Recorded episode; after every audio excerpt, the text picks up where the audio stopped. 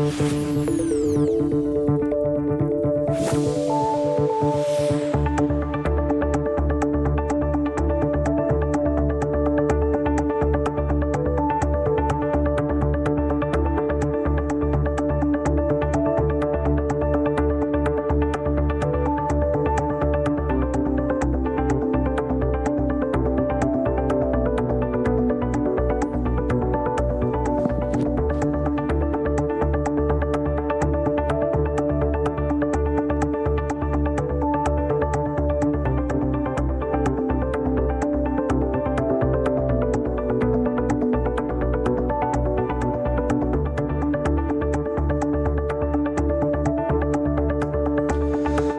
¿Cómo está? Muy buenos días. Son las 9 de la mañana y 4 minutos. Bienvenidas y bienvenidos a este programa Asturias al Día. Ya saben, el programa que tenemos cada mañana en la radio pública eh, todos los días entre las 9 y las 10, de lunes a, viernes. Los viernes, desde el viernes pasado, hacemos el programa desde la Junta General del Principado. Recuperamos, ya lo explicábamos el pasado viernes, la tertulia con los grupos políticos que tienen representación en, en la Cámara, que tienen representación en la, en la Junta General. Ya me acompañan portavoces de todos los grupos que tienen esa representación aquí en, en, la Junta General del, del Principado. El Gobierno de Asturias dedica este año la campaña del Día Internacional contra la Violencia eh, de Género, que se celebra el próximo lunes 25 de noviembre, a los hijos e hijas de los maltratadores. La campaña se plantea bajo el lema que la violencia de género no pase de generación en generación y va a tener su acto institucional el próximo lunes en la Casa de la Cultura de Escuelas Dorado de Sama, en Langreo, a partir de las 12 del mediodía. En España, la estadística oficial que se realiza desde el año 2003, 1.027 mujeres han sido asesinadas a manos de sus parejas o exparejas. Este organismo actualizó recientemente este recuento oficial en el que los 10 primeros meses de 2019 ya se supera la cifra total de víctimas registrada en 2018 que fue de 50. Es el preámbulo que traemos hoy al, al programa. Vamos a, a dejar ya sobre la mesa de Asturias al día este tema. Más de 50 mujeres víctimas de violencia de género en 2019 ante el 25N. ¿Qué reflexión hacen los partidos políticos en la Junta General del, Principado? Saludamos ya a Jimena Llamedo del Partido Socialista. Jimena, ¿qué tal? ¿Cómo estás? Buenos días, muchas gracias. Reyes Urlé del Partido Popular. Reyes, ¿qué tal? ¿Cómo estás? Hola, buenos días. Buenos días. Armando Fernández Bartolomé de Ciudadanos. ¿Qué tal, Armando? ¿Cómo estás? Buenos días. Buenos días. Muchas gracias.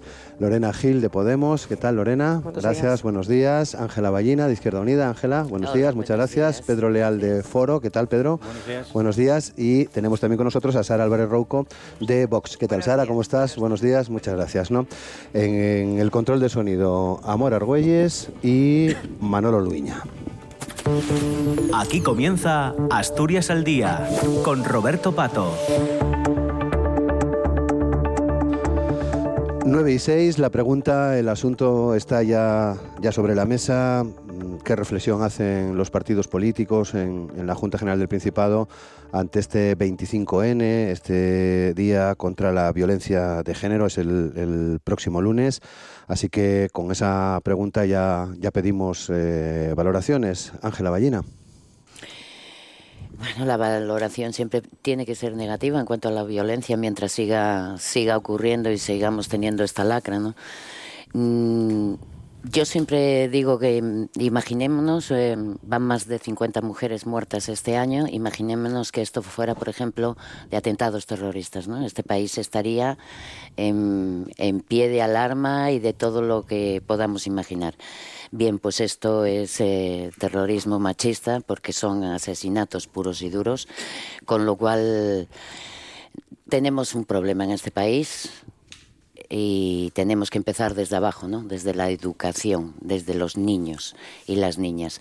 Tenemos que empezar a educar contra la violencia, tenemos que empezar a educar en igualdad.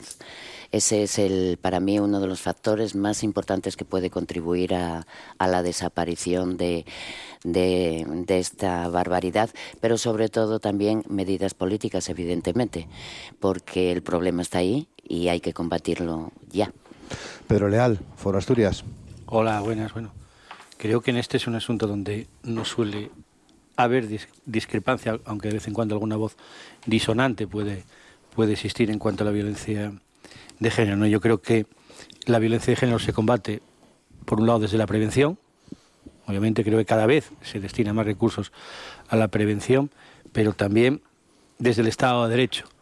Desde el Estado de Derecho y con una protección integral que ya no abarca solo a la víctima, sino también como se va a hacer a partir, se va a poner de manifiesto a partir del lunes es eh, a los menores que también sufren las consecuencias de, de, la, de la violencia de género. Creo que esa, ese punto de vista integral es, es positivo, ¿no? Pero también creo que muchas veces nos entretenemos, aquí suscribimos el pacto de violencia de género, a nivel nacional también se, se, suscribió mayoritariamente por, por los partidos, aunque alguno se quedó, se quedó a las puertas con alguna que otra filosofía justificativa que no voy yo ahora a, a criticar, ¿no? Pero estamos en, en, sintonía de que esto tiene que ir desde el acuerdo y tiene que ir desde la atención a la víctima y la prevención que se hace desde que los niños son pequeños, desde, desde, desde, desde que empiezan en, la educación. Yo creo que a nivel educativo creo que hay que, que, hay que fomentarlo. Y también, y también un tercer punto de vista que quizá yo más a nivel particular, lo hablo desde desde el Código Penal, ¿no? Pues, ¿eh? Eh, adaptando el código, el código penal a la realidad de cada uno, porque muchas veces eh, la situación, la comisión de delitos, y en este caso el, el, delito de violencia de género, siempre va muchas veces por delante de la legislación.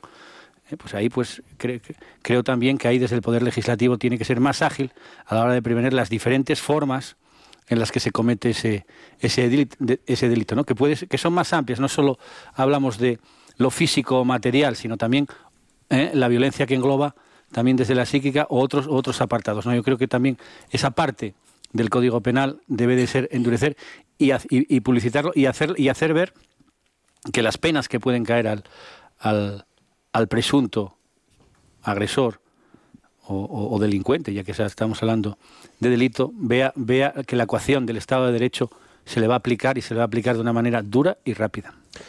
Sara Álvarez Rouco, de Vox. Eh, sí, buenos días. Eh, lo primero que quiero decir que estamos encantados de estar aquí para poner, eh, poder exponer el punto de vista que tiene Vox ante este problema tan grave en el país. Y sí que en lo que me gustaría incidir es que después de esta tertulia, todos los que nos están escuchando eh, se lleven la idea clara de lo que Vox eh, tiene y el concepto que tiene Vox sobre la violencia de género y no el mensaje que nos quieren imponer otros partidos.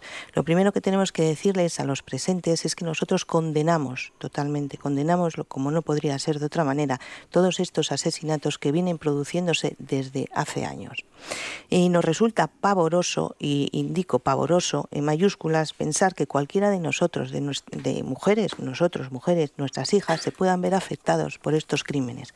Pero no solamente mujeres, sino también los hombres y los niños que están a nuestro alrededor que puedan sufrir estas consecuencias.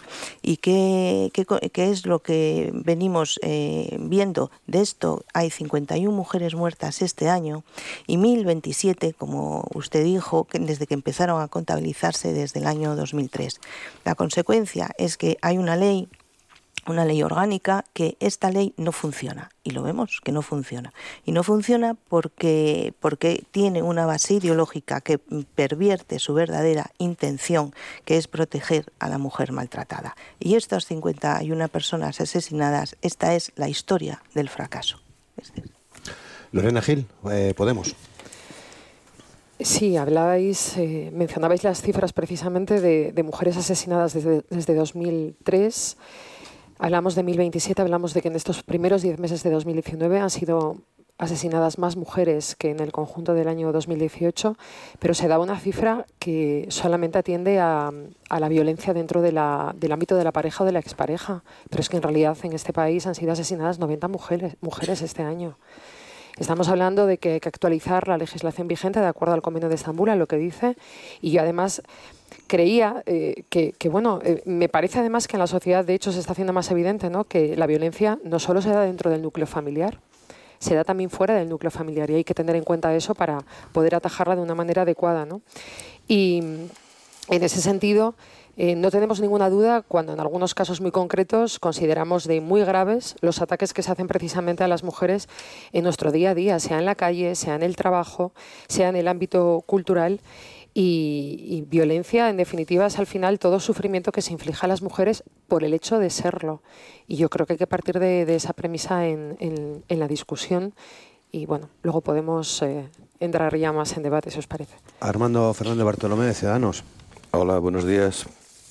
Sí, siendo, procurando ser sintético, en primer lugar, parte de asumir algunos de los argumentos que, se han dado aquí, mm, en positivo decir que de la violencia de género, evidentemente eh, la, más habitual, la, cotidiana, eh, se puede salir y que es muy importante las denuncias, es muy importante la formación tanto de los cuerpos y fuerzas de seguridad del Estado como eh, de todas las personas que intervienen a nivel judicial. Es muy importante reforzar con medios materiales y humanos esa protección. Por ejemplo, estoy pensando en la ayuda psicológica para superar este tipo de traumas y evidentemente también con, con, los niños que son víctimas de, de esta violencia. Creo que todos estamos de acuerdo que esto está más allá de, mm, iba a decir, de, la disputa partidaria y que entre todos hay un pacto, debemos intentar contribuir a que, a que esta lacra disminuya o se erradique. Reyes Urlé, del Partido Popular. Buenos días de nuevo. Creo que bueno, está claro que todos los que estamos aquí presentes, incluso los, los oyentes, ¿no? condenamos cualquier tipo de, de, violencia y bueno, pues más destacar si hablamos de, de violencia de género. Efectivamente hay 51 mujeres asesinadas a manos de, sus maridos, de sus parejas o exparejas durante este año 2019. Por lo tanto, estamos hablando de pues una de las mayores violaciones de los derechos humanos. Estoy de acuerdo con lo que decía antes Ángela. Yo es una cosa que denomino eh, el terrorismo del siglo XXI, porque es espectacular el número de víctimas de las que estamos hablando en los últimos años. Lo decía también Lorena y estoy totalmente de acuerdo. No, son solo víctimas las mujeres que son asesinadas a cargo de sus maridos. Estamos hablando de las familias, de esa violencia intrafamiliar o uno de los tipos de violencia intrafamiliar que es la violencia vicaria. Estamos hablando cuando eh, un hombre con el objetivo, el único objetivo de hacer daño a su pareja o a su mujer, lo hace a costa de maltratar o incluso, lamentablemente, como ha ocurrido muchas veces, asesinando a a sus hijos, ¿no? Es lo que se llama esa violencia indirecta de hacer daño a los hijos con el fin de eh, pues, eh, destrozar a la mujer, a veces matando o asesinando a un niño, pero dejando a la mujer en vida. Es, bueno, pues si me permitís la expresión, la, la mujer queda muerta en vida. Por lo tanto, creo que hay muchísimas cosas que, hacer políticamente. Creo que lo más importante es ir de la mano, no solo los políticos, las instituciones y, por supuesto, la sociedad en su conjunto. Luego hablaremos con más detalle de alguna de las medidas, pero bueno, yo creo que la reforma de Código Penal para endurecer este tipo de, violencia es, fundamental y, está en la mano de, de todos. Y Jimena Llamedo, del Partido Socialista. Pues muy buenos días. Yo, bueno, comenzar diciendo que, como decía Ángela, pues es la valoración es, es, negativa, pero por otro lado es positivo que, que, este tipo de violencia haya pasado del espacio privado al, al público y también se hace pues con debates como estos y con y con y, poniendo el foco eh, sobre ellos. Si echamos la vista atrás, no hace muchos años hablábamos de, de aquel caso de, de Ana Orantes, que fue quien el que dio, dio el salto y hizo que, que al final la sociedad en su conjunto se comprometiera en la lucha contra la violencia de, género, que comparto también algunas de las reflexiones anteriores. Lo decía Reyes ahora mismo, no es solo una tarea de, las instituciones, sino que también pues, es una tarea de la sociedad en su conjunto. Por eso es eh, tan importante eh, ese consenso que, se había que se adquirió en ese pacto de, Estado contra la violencia de, género impulsado por el Partido eh, Socialista, pero también aquí en nuestra tierra en la que somos ejemplo en, el trabajo por la igualdad, que es la mejor vacuna contra la violencia de género, y también pues en esa atención a las mujeres víctimas y en ese consenso que también se dio en esta Junta General del Principado de ese primer pacto que, se impulsó desde Asturias. Y, y bueno, eh, volvimos a ser, vanguardia en materia de, igualdad y violencia de género y que fue suscrito pues por todos los, grupos eh, parlamentarios. Eh, la verdad que es lamento ¿no? que, esta tertulia que año tras año había consenso y era en, una en la que bueno cada uno poníamos nuestro punto de vista, dábamos nuestro matiz, pues que hoy ya en esas primeras intervenciones pues parezca que ese consenso eh, no existe y que hayan venido pues partidos a, a, romper el mismo y a cuestionar pues, pues algo que no estaba en, ante ningún género de, de duda.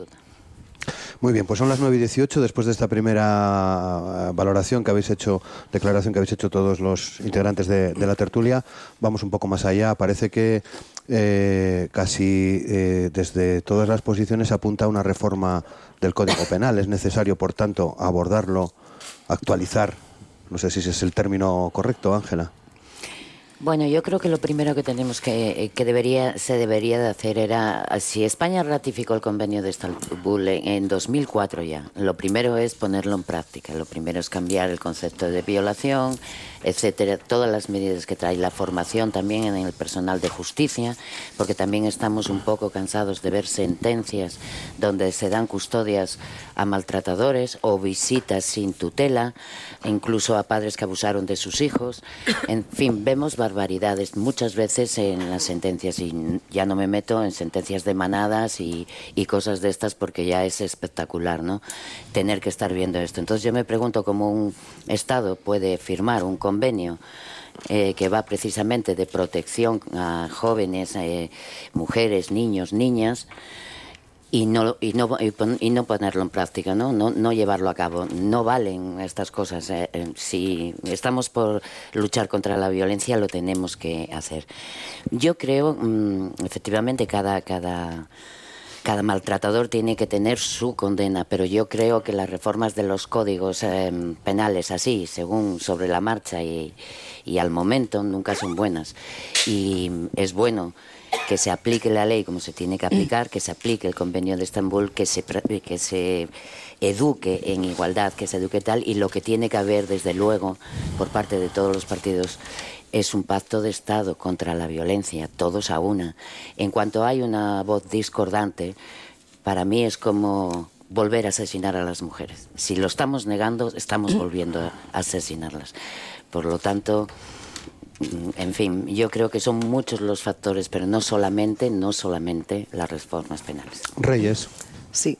Bueno, efectivamente ese pacto de, Estado que, que, se aprobó en diciembre del año 2017 es un pacto de Estado contra la violencia de género donde ha sido firmado pues por, por, la, por casi la mayoría y la totalidad de, de los grupos políticos. Es un pacto ambicioso, nunca es suficiente, siempre se, se requiere más, más medidas, ¿no? pero bueno, es un pacto que, que lo que constaba estaba, bueno, pues era una forma transversal que afectaba a los cinco ministerios, pues la educación, para la prevención. Es importantísimo que desde, bueno, pues desde los niños más pequeños, ¿no? desde, desde que somos más, más, las edades más tempranas, educar en conciencia y educar con, bueno, pues con, la, con las sabiendas de que hacer daño a una mujer o a cualquier persona en general pues está mal hecho. ¿no? Estamos hablando de que no es la amenaza visible, ¿no? ese maltrato visible de una amenaza, de un grito, de un golpe.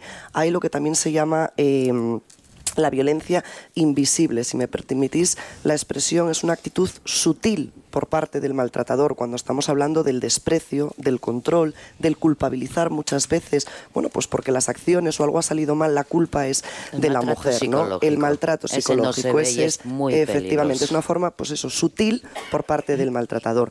No solo hablábamos de un pacto donde estaba eh, afectado o involucrado el Ministerio de Educación, hablábamos de justicia, de sanidad, de igualdad, del empleo, es decir, es un pacto ambicioso con muchísimas medidas donde han participado muchísimos agentes, colectivos y profesionales por lo tanto, hay que llevarlo a cabo, hay que mmm, tirar para adelante y lo más importante desde la unidad. Y nosotros, bueno, hablo más adelante sobre esa reforma del Código Penal porque sí me gustaría hacer referencia a la prisión permanente revisable que creo que es fundamental y un tema que, que, que afecta directamente para combatirla y erradicar esta lacra. Sara. Eh, sí, mire, eh, nosotros desde Vox alzamos eh, su voz contra ello y consideramos que la mejor solución sería la sustitución de la ley actual por una ley mucho más integradora, que abarque todo lo que es la violencia intrafamiliar.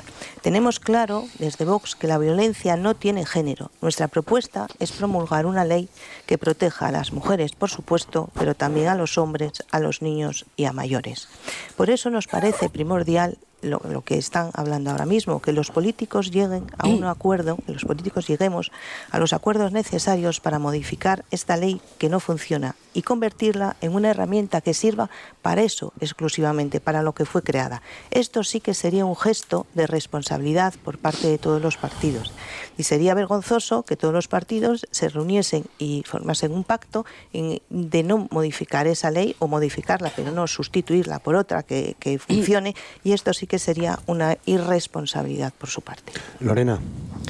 Sí, eh, Sara, yo tengo que deciros, eh, claro que hay una violencia específica contra las mujeres, así lo define Naciones Unidas en el año 1993. Lo que entiendo es que vosotros lo que dice Naciones Unidas eh, no lo respetáis en absoluto, como se ha visto esta semana con la Convención de Derechos del Niño. Aquí traéis una declaración institucional con motivo del 30 aniversario, cuando en Madrid la rechazáis, en Murcia la rechazáis y, sobre todo, lo más importante, cuando estáis criminalizando día a día, por ejemplo, a los menas, a los menores extranjeros no acompañados. Por lo tanto, entiendo que lo que entra dentro de ese, eso, eh, esa, eh, esa esfera de los derechos humanos que proclama la Organización de Naciones Unidas eh, vosotros lo estáis ignorando con estas propuestas que hacéis habitualmente y hoy cuando venías a corregir la posición que tenéis y vienes a manifestar cuál es eh, la vuestra, dices que se está tergiversando, me temo que estás confirmando lo que sabíamos. Estás, eh, no estás reconociendo lo que lleva reconocido 26 años, insisto, por Naciones Unidas. Esto en primer lugar. Esa violencia de género está contemplada Em, porque es una, es una violencia diferente que además tiene causa en el patriarcado y en la desigualdad social. No hay un solo indicador en el que las mujeres eh, tengamos una situación de igualdad respecto a los hombres. Ningún indicador en lo económico, en, en lo laboral, en lo cultural y eso es un hecho. Por otra parte, antes hablaba de los menores. La ley integral contempla a los niños y niñas como víctimas. El problema es la falta de cumplimiento de la ley integral contra la violencia de género hay ese problema. Y después, volviendo a lo que comentaba antes del Convenio de Estambul, que además ha vuelto a salir, yo creo que la obligación que tenemos los gobiernos y las administraciones y es, es, ampliar la definición de violencia, lo que decía al principio, ¿no? En España este año llevamos 90 mujeres asesinadas y los datos son los datos. No creo que haya que, eh, no solamente porque no tengamos solamente que considerar esa violencia solamente en el entorno de la pareja o expareja, es que nos lo está pidiendo el convenio de Estambul y no estamos haciendo los deberes. Por lo tanto, estamos hablando de un pacto de Estado que igual no tiene los fondos adecuados o no los ha tenido durante un tiempo importante y yo creo que lo primero de todo es hacer esa actualización y esa obligación es nuestra. Jimena Llamedo. Pues eh, yo creo que lo que lo que estás haciendo es demagogia, que es lo que hacéis siempre cuando habláis de igualdad y de violencia de género, porque decir que lo que hay que impulsar es una, eh, una, una ley de violencia intrafamiliar cuando ya existe, es que pueden lo que tratan es de, de, de confundir a los oyentes, porque en este país quien ejerza la violencia, quien asesina a un hombre, a una mujer o a un niño, pues lógicamente tiene, tiene sus consecuencias. Y eso ya existe, es que venís a, hablar de algo y a confundir a la gente, que es lo que hacéis siempre. Y, siento tener que decir esto de verdad en una mesa en la que, insisto, tendríamos que seguir trabajando por el consenso, porque al final, silenciando la violencia de género, ocultando la violencia de género, lo que hacemos es ocultar a esas víctimas que tan invisibles estuvieron durante tantos siglos y que pues con el acompañamiento de las instituciones y también de una sociedad comprometida pues eh, comienzan a, dar ese paso, ese paso de, la denuncia, porque hoy tenemos que, recordar también y lanzar ese mensaje pues positivo dentro de esta situación dramática, que es que 8 de cada 10 mujeres salen de la violencia de género. También tenemos que lanzar esos mensajes y que las instituciones pues, pues tienen recursos para, apoyarlas y el compromiso de hacerlo.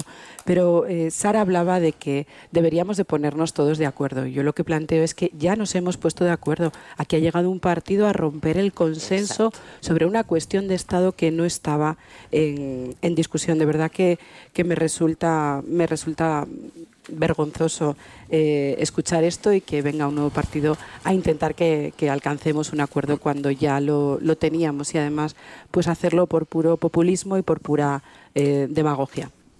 Pedro. Sí, por nuestra parte nosotros no vamos a entrar en polémicas ni a discutir sobre algo como, como decía Jimena.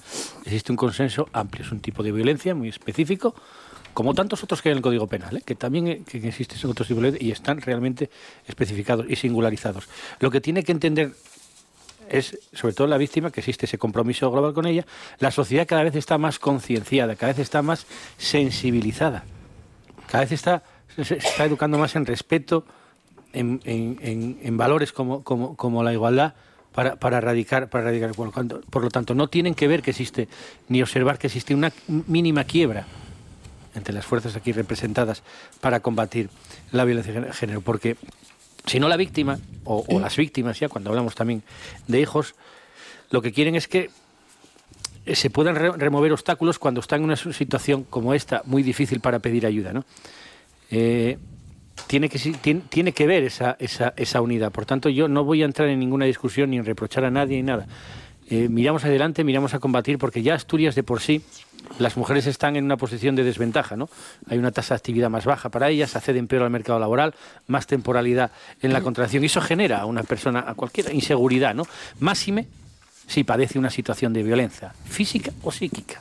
Más y me todavía. Por tanto, lo que tiene que ver es que estamos todos coordinados y que estamos concienciados y sensibilizados en ayudarla.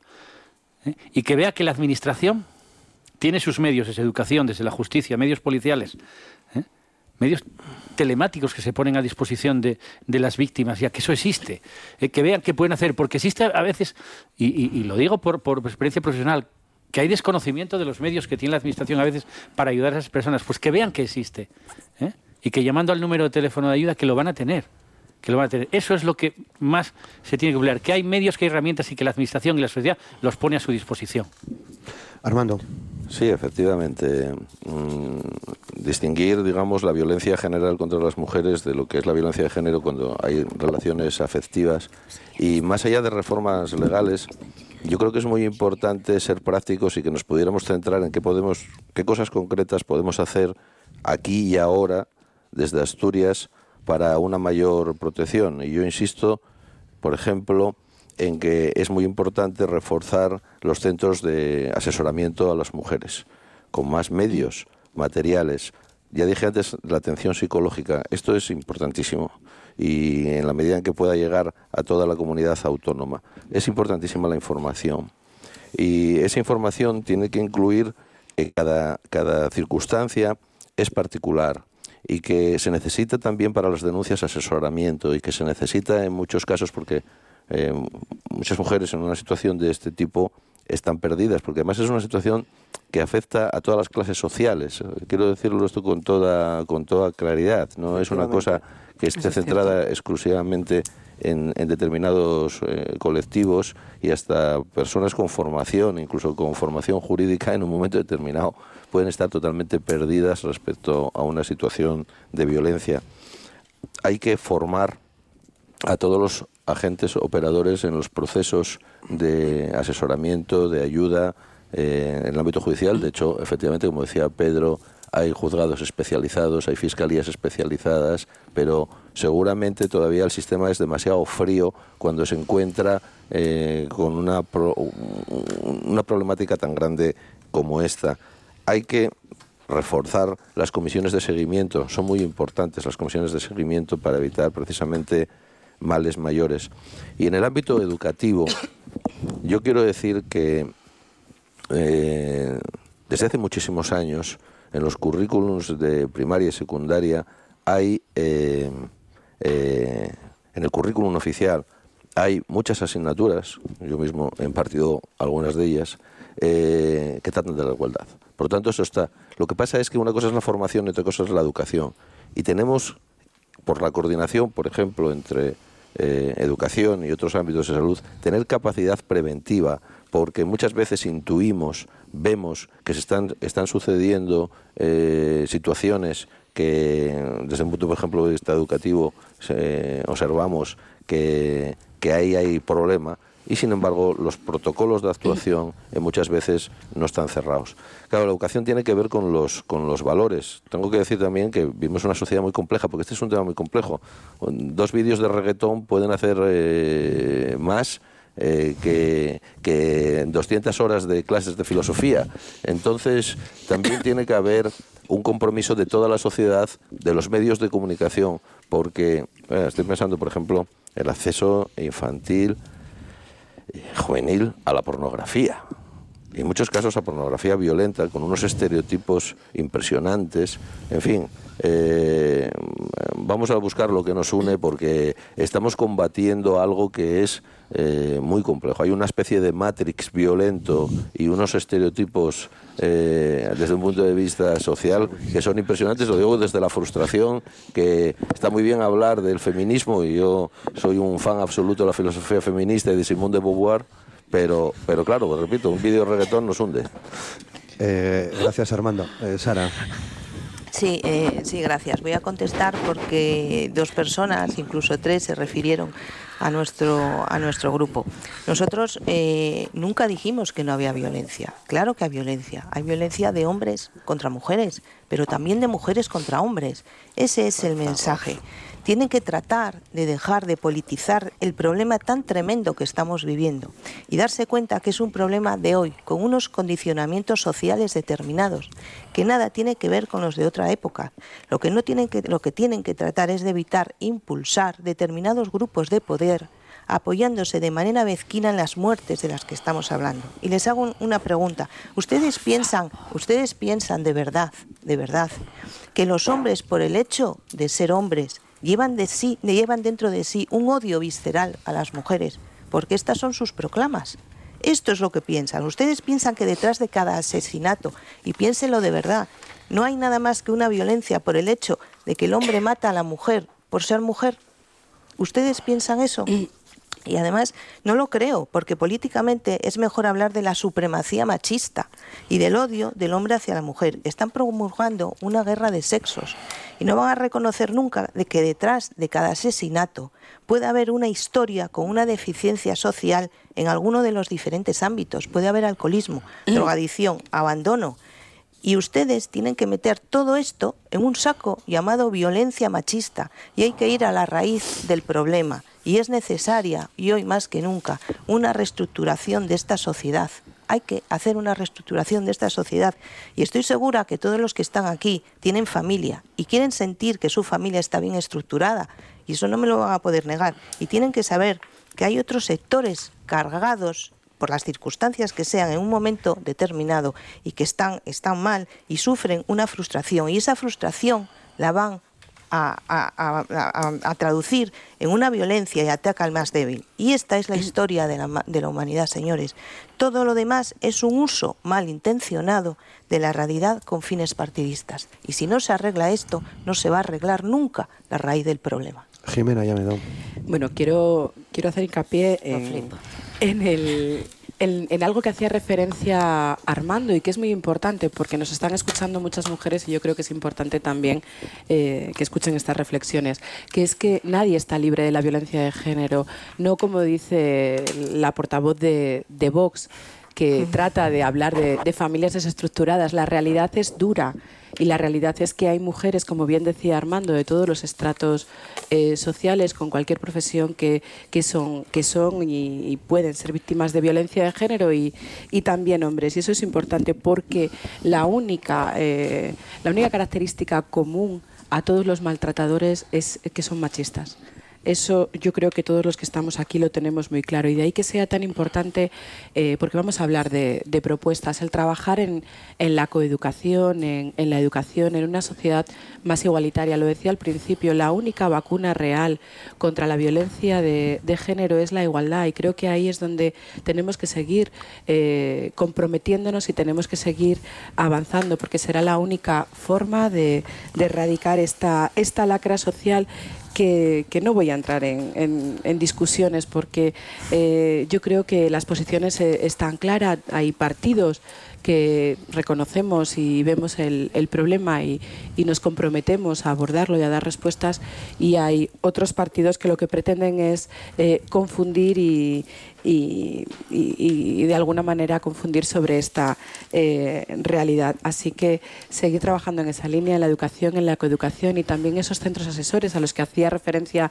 Armando y que Asturias es eh, un ejemplo de ello, porque de alguna manera pues están repartidos por todo el territorio y se acercan a esas mujeres víctimas que ven tan difícil dar ese paso y, pedir ayuda para salir de, la violencia de género y estos centros asesores pues con ayuda individualizada en la que ya se están incorporando también psicólogos y otros eh, profesionales pues son una herramienta fundamental de ayuda para salir de este infierno.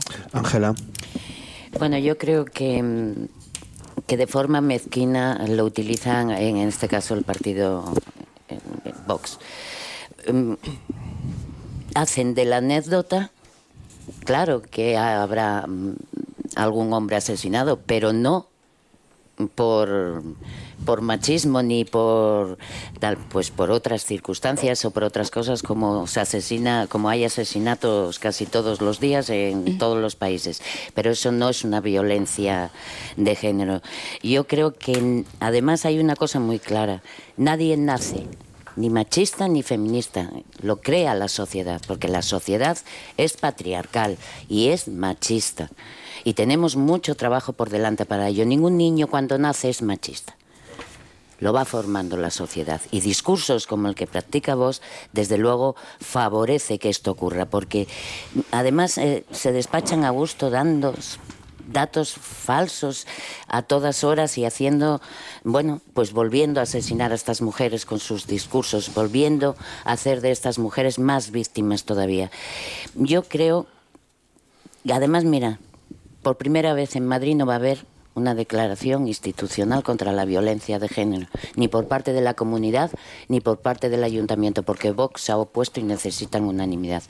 Y yo, aprovechando estas circunstancias, propongo aquí que si vos opone también a que aquí sea, la firmemos los partidos y sea una declaración de todos los partidos de la Junta, excepto del que no quiera firmarla. Porque lo que no podemos es permitir que se lleve la voz cantante en esto y que se esté retrocediendo en este aspecto, porque un partido imponga su ideología, más machista que ninguna. Por lo tanto, empecemos así. De hecho, eh, ¿hay declaración institucional? ¿Habrá declaración institucional? No, no, no sé cómo están las cosas. Eh. En esta Junta General, eh, año tras año, hubo declaración institucional y yo creo que, que los partidos que, que, siempre fuimos firmantes de la misma pues eh, trataremos de acordar y, no entiendo por qué tiene que haber ningún problema eh, un texto conjunto. Eh, creo que esta pregunta de si va a haber o no va a haber declaración institucional no nos la tienes que, dirigir a los que siempre firmamos. Pero yo quiero hacer hincapié en una cosa que decía Ángela, es que negar la violencia de género cada cuestionamiento público es una victoria para los maltratadores. Por favor, no hagamos esto. Reyes. Sí, hay una, una, campaña hace unos cuantos años, no me acuerdo qué, qué colectivo la, la, llevaba, pero el eslogan decía que nos queremos vivas. Y efectivamente, nosotras nos queremos vivas. Decía Jimena que la mejor vacuna era la igualdad, y estoy totalmente de acuerdo, pero para ello lo que tenemos que hacer es convertir la igualdad legal en igualdad real. Por lo tanto, yo ya decía que quería hablar de cuál es la propuesta del Partido Popular en torno a la reforma del Código Penal y es en torno a bueno, pues, eh, revisar esa prisión permanente revisable para poder extender los supuestos y hacer frente bueno, pues a determinadas cuestiones que luego lleva a sentencias eh, bueno, que no son... Mm, aceptadas sí porque tenemos que aceptar lógicamente las decisiones de los jueces. Otra cosa es que no nos gusten y no las respetemos como lamentablemente ha ocurrido en la manada, en el caso de la manada y en y en otros casos. Por tanto, yo creo que es importante esa, esa reforma, de la, ese, ampliar esa prisión permanente revisable y no derogarla, porque yo quiero dejar claro que es prisión permanente, revisable. No es una cadena perpetua. Estamos hablando de revisar la conducta del maltratador. Es decir, no todos los hombres están preparados luego para salir a la calle. Lamentablemente hay muchos que vuelven a reincidir y ahí es donde está el miedo, donde está el miedo en torno a esas familias de la persona, es decir, los familiares de una mujer que ha sido, eh, ha sido violada y asesinada por un, perdonadme la expresión, pero por un animal por un monstruo, si no está capacitado para salir a la calle, no debe salir a la calle, porque la gente de alrededor, lógicamente, va a tener miedo porque no sabe si esa persona puede volver a reincidir. Por tanto, es importante eh, ese, ese, reforzar esta, esta prisión permanente revisable. Armando. Sí, yo, yo quiero volver a lo, a lo, a lo práctico. Entiendo que, que, además, mediáticamente se ha utilizado mucho el tema de la reforma del Código Penal, que será una cuestión efectivamente que hay que abordar, pero volvamos a cosas prácticas. Muchas, cada situación es muy, muy compleja eh, y entonces eh, una cosa que debemos hacer es tener protocolos específicos de atención integral a las personas, a aquellas mujeres que retiran las denuncias. Porque cuando, y además que son muchos casos, porque no es fácil en muchas ocasiones tener claridad, porque existen dependencias de tipo económico, porque hay hijos. Entonces, eh, muchas mujeres víctimas de, violencia machista y en este caso de género con relaciones afectivas muchas veces consolidadas a lo largo de muchos años eh, en un momento determinado ponen una denuncia y después la retiran. Ahí no se acaba el problema se acaba el problema desde un punto de vista legal. Necesitamos un seguimiento porque el problema al retirar la denuncia no termina. Al revés colocan en una situación de indefensión mucho mayor a los niños y, a esa mujer víctima de violencia de género. ¿no? Y efectivamente, claro, es que es que eh, la responsabilidad eh, con los hijos, en fin, una situación en muchos casos que, que no es fácil de gestionar. Y vuelvo a insistir otra vez, bien, psicólogos, eh, fiscales, etcétera, con formación especializada. Con formación especializada. Esto es un tipo de problemática y de violencia muy concreto que exige buenos profesionales desde un punto de vista de la, de la atención. Eh, Lorena. Sí, en relación a algunas de las cuestiones que se, que se están planteando, porque se van dando algunos saltos, pero bueno, entiendo que es lo normal. Eh, a mí me gustaría insistir en la relación directa entre, insistir en ello, entre igualdad y violencia. Lo decía antes, no hay un solo indicador en el que haya igualdad para las mujeres. No lo hay en lo económico, no lo hay en lo laboral, no lo hay en la carga de trabajo, no lo hay en el ocio, no lo hay en absolutamente nada. Em, y en ese sentido yo creo que es fundamental educar en igualdad para poder vivir en igualdad y para poder evitar precisamente ese machismo que, como alguien decía antes, nadie nace siendo violador.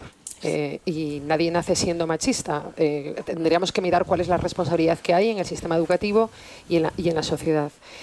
Y antes de ir a medidas eh, drásticas, que parece que bueno, es el planteamiento que se hace desde algunas formaciones, a mí me gustaría hablar de la, de la prevención de la violencia y poner el foco precisamente en el inicio del proceso y no en el final.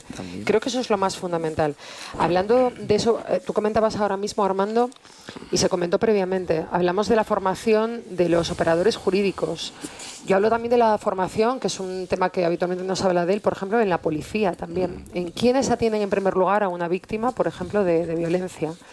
Em, cuando hablamos de los operadores jurídicos, yo escuchaba hace poco y yo lo desconocía, que un juez puede recibir un curso de formación de 20 horas y estar atendiendo un juzgado de violencia de género, especializado en violencia de género. A mí eso me parece una auténtica barbaridad. Es imposible que con esa formación alguien pueda em, actuar de de la manera adecuada, de la manera esperada precisamente con esas víctimas de, violencia de género. Y mm, al final, yo lo digo siempre, la violencia es la expresión máxima del machismo, pero es que además es el mecanismo más fuerte precisamente para que se pueda perpetuar. Pedro, Pedro Leal. Sí, bueno, yo vuelvo, vuelvo a insistir, ¿no? Que lo que nos tiene que unir es el avance en combatir esta lacra, en combatir este problema y no en lo que nos separa. Vuelvo, a insistir. Eh, creo que debemos hacer un esfuerzo aún más, eh, como decía Lorena, y yo soy también muy partidario, de la prevención. Creo que es fundamental, creo que es fundamental, sobre todo desde la más temprana, desde la más temprana edad. Se hace, quizá no al ritmo deseado, espero que, que avance, que avance aún más. Y luego vuelvo a insistir en que también la necesidad, ya hay medios, pero en aumentarlos y eh, en dotarlos, ¿no? No es normal, y lo digo por experiencia profesional, que a veces pues en un determinado juzgado, eh, víctima y presunto agresor tengan que esperar para solicitar la orden de protección, de alejamiento de sus hijos, todo eso tengan que esperar apenas dos metros ahí. Eso genera no, no sé si son conscientes, es una situación de desasosiego en la víctima y es cuando habla Armando del miedo. Es cuando a veces pasan la retirada de denuncias. Y cuando seis meses después el mal es aún peor. Pues esa situación, eso solo lo cito a título de ejemplo, esas situaciones son las que se deben de evitar, se deben de combatir y prestar soluciones a ellos. Situaciones similares, que digo, esta es una como otras, son de las que conozco personalmente porque me ha tocado, me ha tocado vivirlas, ¿no? Pues por tanto, esas son las soluciones que, se den ya cuando el mal está hecho. ¿eh? Pero ya digo, la prevención y combatirlo. Bueno, son las 9.47. Ya sé que Jimena me va a decir que pregunte eh, por la declaración institucional, pero, pero ya que estáis los siete grupos políticos aquí, me gustaría saber si habrá una, una declaración institucional por unanimidad. Eh, Sara. Pues, pues, pues, no lo sé, no lo sé. Yo eso todavía no tenemos hasta el lunes, o sea que pero puedo seguir sí, sí, por supuesto, hablando de Bueno, vamos a ver. Eh, bueno, yo creo que el discurso nuestro y el mensaje, yo creo que no se entiende y sigue sin entenderse. Nosotros no decimos que no hay violencia, decimos que sí hay violencia y hay violencia, pero no el apellido que se quiere imponer. Nosotros lo que queremos hacer es una política de verdad en contra de esa violencia, mejorar las condiciones de protección y que ese dinero real para esas mujeres que se pueden que puedan llevar una vida una vida eh, mejor. Y lo que creemos es que la sociedad no se arregla aumentando la brecha entre hombres y mujeres. Y digo brecha y brecha no salarial en este caso eso será para otro, otra tertulia. Lo que creo que no se arregla aumentando la brecha entre hombres y mujeres sino buscando una posición equilibrada. Somos el único partido que queremos la cadena perpetua para todos esos maltratadores y eso es importante que lo sepan. Y además queremos la igualdad entre hombres y mujeres, que todos son todos seamos iguales ante la ley. Esa es el verdadero feminismo. El verdadero feminismo, la primera ola feminista eh, era el feminismo que buscaba eso, buscaba a las mujeres poder heredar, las mujeres poder votar. Ese es el verdadero feminismo. Y el feminismo, y con esto acabo, el feminismo actual es un feminismo no a favor de la mujer, sino en contra del hombre. Que eso es lo que se está y, y nosotros no decimos lo que están aquí diciendo otros grupos políticos. Nosotros sí condenamos la violencia y hay violencia, pero hay violencia en total, en totalidad. Nos quedan diez minutos. Ángela Ballena. Sí, yo voy a ser muy breve porque, a ver, cuando una representante, diputada en Madrid del partido Vox dice que el feminismo es un cáncer, no me venga usted a hablar de feminismo. Cuando esa misma diputada dice que el empoderamiento de las mujeres se hace cosiendo botones y, no educándose y, siendo una ciudadana del pleno derecho, igual que son los hombres, en una sociedad, porque esta sociedad, además la mayoría, el 52% de la población europea somos mujeres, pues mm, está sin razón y es una realidad tan, tan encima de la mesa que negarla es como negar que existe el día y la noche. Por lo tanto, por mucho que se empeñen, la violencia machista está presente en nuestra sociedad, el machismo está presente en nuestra sociedad, ese es nuestro reto y esa es nuestra lucha. Está. Armando, muy breve, por favor, que nos quedan 10 minutos. Sí, eh, como se ha deslizado la conversación hacia terrenos filosóficos, yo, quiero decir que el, feminismo debería ser declarado patrimonio inmaterial de la humanidad. Muy bien, Armando. Y creo, sinceramente, que el hecho de que las mujeres cada vez tengan más espacios de igualdad. Tengo que, en Arabia Saudita no hay denuncias de violencia de género. Más espacio no igual. No hay, no hay denuncias de violencia de género. Más empoderamiento, como se suele decir ahora, habrá más resistencias en muchos ámbitos, también en el ámbito doméstico, en el ámbito, en el ámbito afectivo.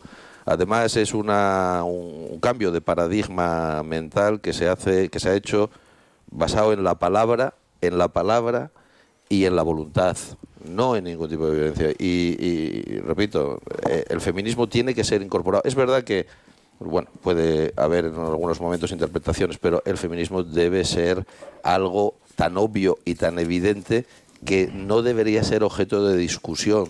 Y tengo que decir que desde un punto de vista del ámbito en el que yo me muevo, que es la filosofía, no hay discusión con el feminismo. O sea, si se mueve en el ámbito racional. El problema de estos temas, y termino, es que si nos movemos en los ámbitos estrictamente emocionales, es donde complicamos las cosas. Demos argumentos racionales y si nos movemos dentro de los ámbitos de los argumentos racionales, vamos a tener muchos puntos de acuerdo. Eh, Jimena.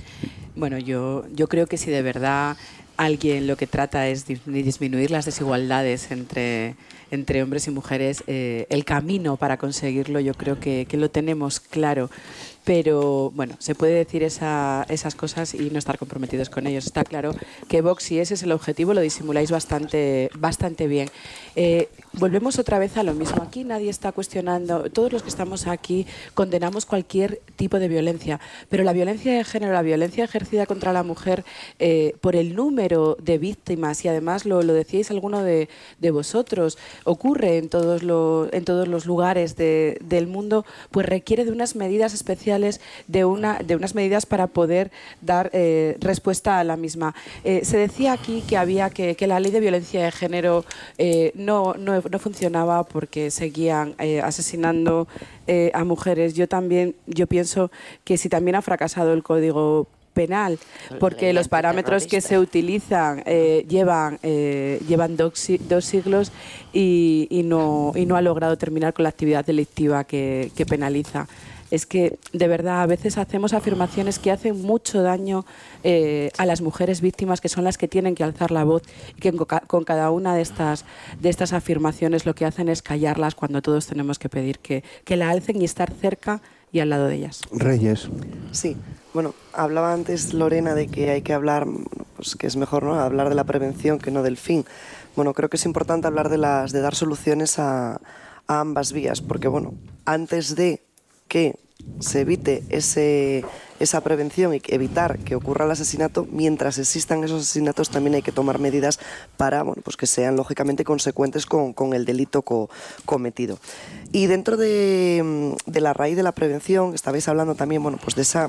Pues, un profesional de referencia, ¿no? si queremos lo podemos llamar esa, esa figura, ¿no? en formar pues, no solo a los fuerzas y cuerpos de seguridad del Estado, formar a los educadores, formar también al personal sanitario, a los abogados, también es importante eh, la herramienta de los medios de comunicación.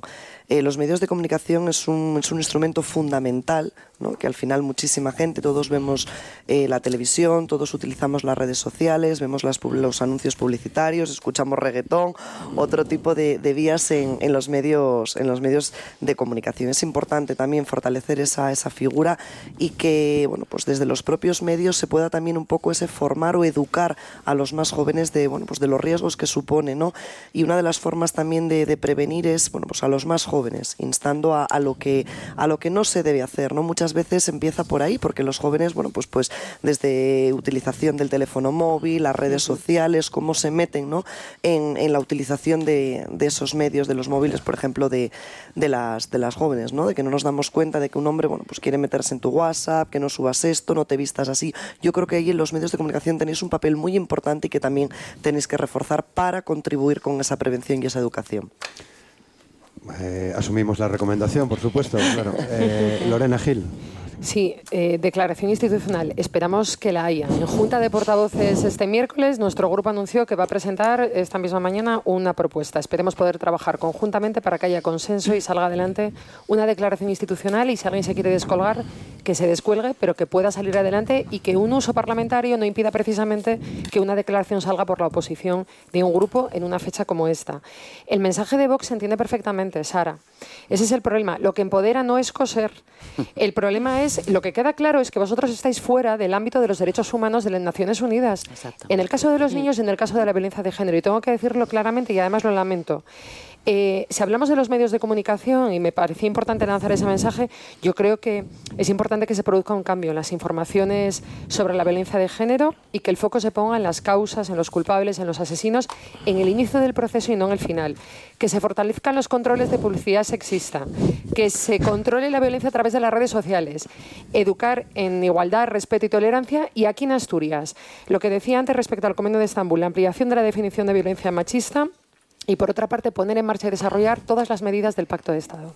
Pedro Leal, sí. Sí, sí. Y, y me piden la palabra Armando y Sara. Nos quedan cuatro minutos. Nosotros somos partidarios de, de consensuar de nuevo una declaración institucional para, para, el Día de la Violencia de Género, como es, como es habitual, porque además tenemos que dar, trasladar una imagen a las víctimas de que no están solas, que estamos aquí, que las queremos ayudar, que estamos a sus a, su disposición y que no van a encontrarse ante un muro, sino que van a encontrar facilidades ante el problema que gravemente están padeciendo.